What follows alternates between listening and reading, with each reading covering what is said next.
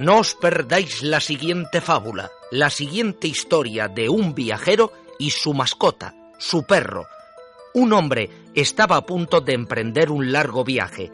Había pasado días poniendo su casa en orden, había dedicado horas a preparar la comida que necesitaría para el camino. Después de mucho tiempo transcurrido, se puso sus ropas de viaje. Estaba preparado para iniciar el itinerario.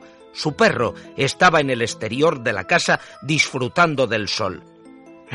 ¿Cómo estás ahí sentado sin hacer nada? rezongó el hombre. Sabes muy bien que vas a venir conmigo.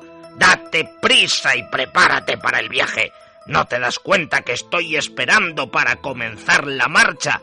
El perro meneó el rabo y contestó cortésmente. ¡Wow! ¡Wow! Pero si yo estoy preparado, amo, soy yo el que ha estado esperando por ti. Hombre.